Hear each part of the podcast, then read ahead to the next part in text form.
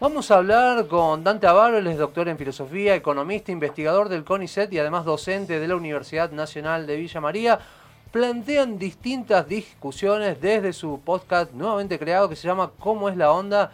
Ya le damos la bienvenida a Noticias al Toque a Dante Avaro. ¿Cómo le va? Muy buenos días. Javier Sismondi y Susana Álvarez los saludan desde Noticias al Toque. Hola, muy buenos días Javier, Susana, ¿cómo están? Gracias por la invitación. Hola Dante, bienvenido a Noticias al Toque, gracias por atendernos. Dante, ¿cómo es la onda con la pandemia? ¿Cómo es la onda con la pandemia? Yo creo que ya a esta altura no podemos entender ni cómo ha sido, ni cómo es, ni cómo salimos.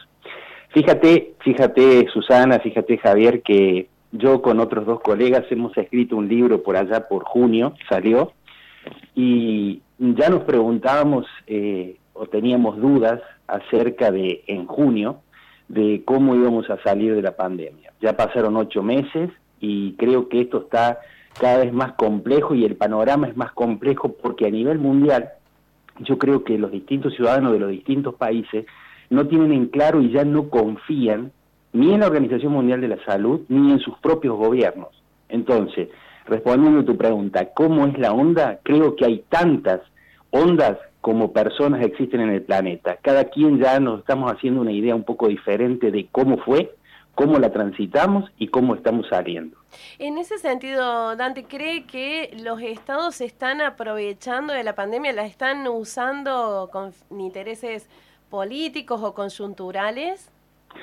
Y hay, hay de todo, y hay de todos los colores, dependiendo del país, en el momento determinado. Los países que tienen procesos electorales le sacan cierto provecho, los que tienen elecciones de medio término otro tipo de provecho, los que no tienen elecciones están tratando de sacarle algún otro tipo de provecho. Es decir, para ejemplificar, Estados Unidos es un caso, Bolivia fue otro, Argentina eso es otro.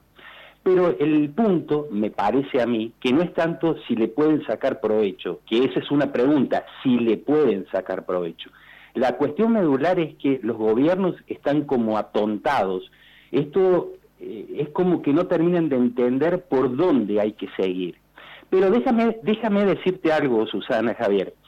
El año, estamos en el 2020, en el año 2019, en Nueva York, en octubre del 2019, es decir, cuatro meses antes que estallara la pandemia, se hizo una especie de este, simulacro, como hacen los bomberos, como hacen otras asociaciones de defensa civil, un simulacro en torno a cómo tenían que actuar los gobiernos si hubiera una pandemia de este tipo.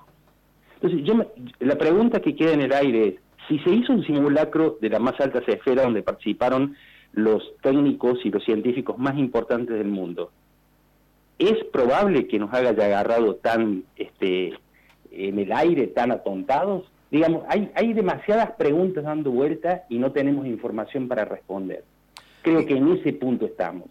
Y sobre todo, Dante, porque ah, eh, con lo que estás planteando, ¿no? Y con lo que se hablaba también en el 2019, ¿no da la impresión por momentos que esta pandemia no termina siendo en algún punto un experimento social global? Y bueno, mira, sobre eso hay miles de, artículos y de propuestas que andan dando vuelta. digamos que como científico, yo debería de decirte que eso es una especie de teorías de la conspiración. Las teorías de las conspiraciones son eh, fundadas eh, sobre teorías fuertes, digamos, y hay teorías de las conspiraciones sobre eh, teorías débiles. Yo diría que esto entra en el rubro de las teorías débiles. Pero, pero, pero, pero, más allá de que sea una conspiración o no, lo importante acá es que los gobiernos, exceptuando dos o tres casos que son muy atípicos dentro del conjunto, los gobiernos no tienen una respuesta contundente frente al problema. Es decir, la pandemia le abre un abanico de variables que ellos no pueden priorizar y no pueden resolver dos o tres al mismo tiempo.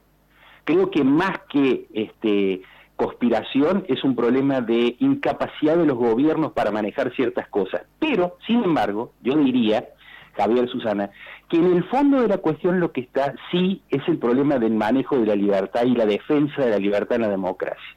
Lo que uno asistiría en este telón de fondo de la pandemia es que hay un deterioro sistemático de la democracia a nivel mundial. ¿En qué sentido, Dante? Porque en uno de los conceptos que más está siendo cuestionado e interpretado y vivido de distinta manera eh, en estos tiempos de pandemia es precisamente el de la libertad, porque en muchos casos la libertad o ejercer uno la propia libertad también implica poner en riesgo al otro.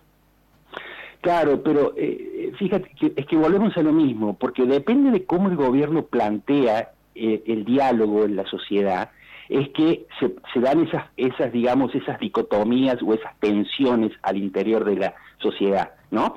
Te, tenés que quedarte en casa para no contagiar a los demás y porque eres libre, tienes que hacer un ejercicio libre de, la, de tus libertades individuales para no entorpecer al otro. A lo que voy es que en este contexto lo que está en juego es el deterioro de la democracia y por tanto de la libertad, porque los gobiernos no, digamos, ya sea por omisión o por malas acciones, lo que están generando son consecuencias que están deslegitimando las instituciones democráticas. Y el punto central de la deslegitimación es que la sociedad se, se encuentra indefensa porque no tiene información intersubjetivamente validada, es decir, confiable de lo que está pasando el, ejemplo a, cuentas e inmediato en la provincia de Córdoba.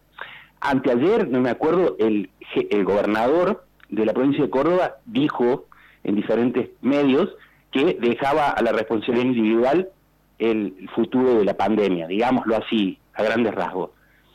La pregunta es, ocho meses después, ¿dices eso? Claro. ¿Me, me explico? O sea, lo que tú dices está muy bien, de la responsabilidad de quedarse en casa y todo lo demás. Pero eso depende cómo será el diálogo en la sociedad. Y ya después de ocho meses, ese diálogo es insostenible. Dante, me quedó dando vuelta un concepto que tiene que ver con esto, ¿no? Con los estados atontados, el no saber por, por dónde ir con, con esta pandemia y esta cuestión de no saber ya desde cuándo se empezó, cuándo se termina.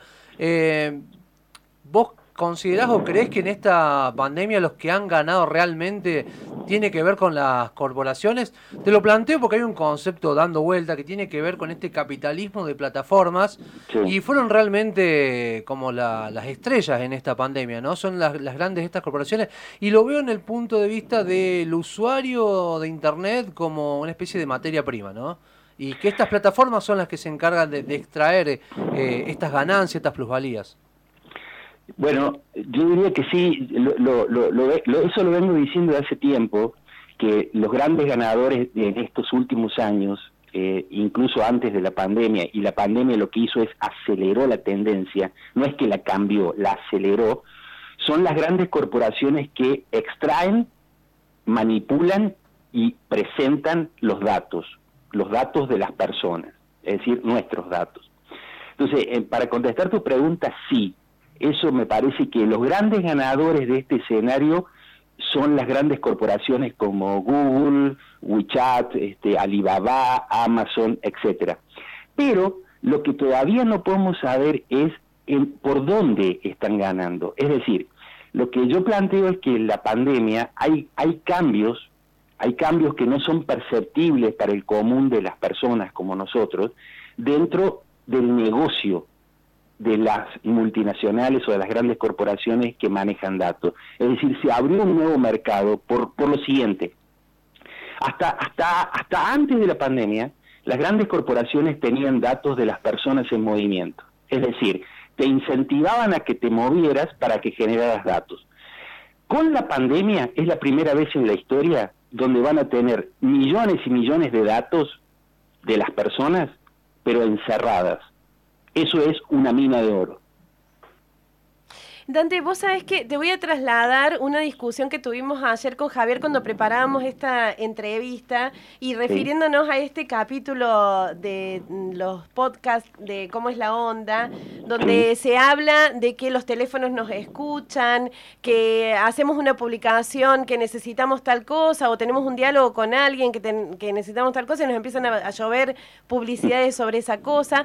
Bueno, y el planteo era, eh, Javier de que cada vez estamos más controlados y yo planteaba que es una cantidad enorme de datos y que no sé si hay capital humano para manejar estos datos, entonces es como si eh, tenemos la sensación de que estamos, o ellos se aprovechan de, esa, de esta sensación de que estamos controlados, pero que no están así.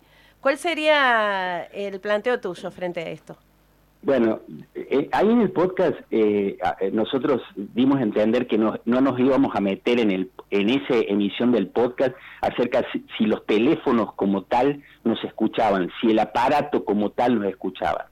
Ahora en, la, en esta pregunta que tú haces, Susana, te, te lo digo, te lo afirmo. Los teléfonos sí escuchan. Digamos, no solamente te escuchan, sino que el movimiento... a ver, el teléfono es un conjunto de sensores por decirlo de alguna manera, ¿no? Que si tú lo tomas por separado, tenés, en algunos casos como el iPhone, tenés sensores de presión atmosférica, tenés sensores a la luz, es decir, si está dentro del, de la bolsa, de tu bolsillo, de tu cartera, eh, los sensores le están diciendo a la empresa que está dentro de la cartera o fuera de la cartera, cuando lo acercas a, la oreja, cuando lo despegas de la oreja, cuando está cerca de tus ojos, lejos de tus ojos, etcétera, etcétera. Tiene muchos sensores, digamos seis o siete sensores clásicos, básicos. El problema es que cuando tú haces un conjunto de los sensores, el teléfono es una fuente inagotable de información. Bien, tú lo que estás transmitiendo todo el tiempo son miles y miles de bytes de información que se están alojando en tres o cuatro servidores al mismo tiempo. O sea, la información se triplica o cuadriplica todo el tiempo. El problema es que tú piensas que para analizar la información se requieren personas, y el punto es que la inteligencia artificial procesa la información por las personas. Y entonces, tú me vas a decir, pero ¿para qué quieren tanta información mía? Es que la información en la lógica de Internet se debe acumular porque nunca se sabe cuándo la información puede ser vital. Entonces, contestando tu pregunta, la información que vos emitís con tu teléfono, las, audios, videos, etcétera, etcétera, se va alojando eh, y se va jerarquizando, se va este, etiquetando, etcétera, etcétera, etcétera. Basta que en algún momento alguien esté interesado por Susana y tirás del hilo y ves toda la vida de Susana, incluida cosas que Susana jamás quiso ver. qué terrible. Y aquí empieza a jugar también una palabra de, que tiene que ver mucho con estos tiempos y que es el algoritmo, ¿no? Sí, sí, claro. El algoritmo es una, es una herramienta como otras que está dentro del paraguas grande de la inteligencia artificial. La inteligencia artificial es un conjunto de tecnologías que incluye, entre otras cosas, Big Data, algoritmos, eh, machine learning, eh, aprendizaje profundo, eh, predicciones, etcétera, etcétera, etcétera. Digamos que son como unas 10, 12, incluida aquella de este, la computación de sentimientos o, digamos, la programación de sentimientos. Esto es algo que está medio verde, digamos, todavía, pero que va a ser los grandes logros dentro de tres o cuatro años.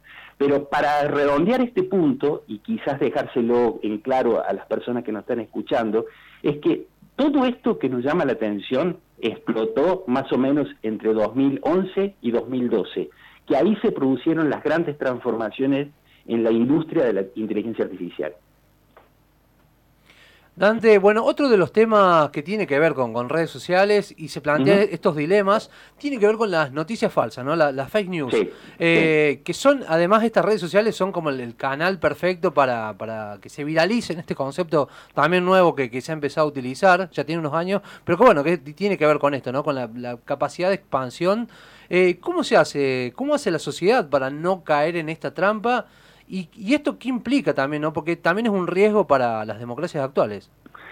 Y yo te diría que es uno de los mayores riesgos de las democracias actuales. Para, para ilustrarle, o, sea, para contar un poco más ampliamente a la audiencia del programa de ustedes, vamos a ponerlo así.